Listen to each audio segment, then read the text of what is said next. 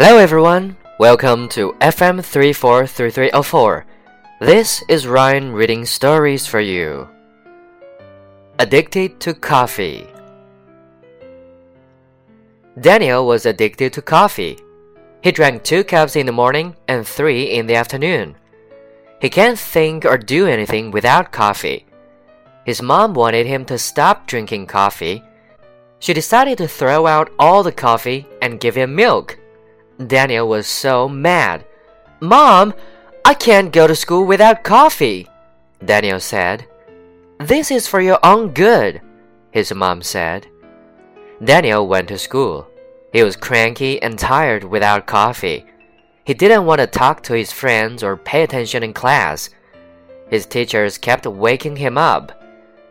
They told him to go to the nurse's office. Daniel went to the nurse and asked for coffee. She laughed at him.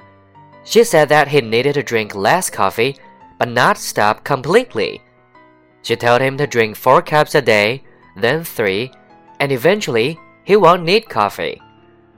Daniel told his mom what the nurse said. But that means I have to buy coffee again. Daniel laughed at his mom. Daniel and his mom went to the market to buy some good coffee. Daniel did what the nurse told him to do. It was much easier to drink less coffee than none at all.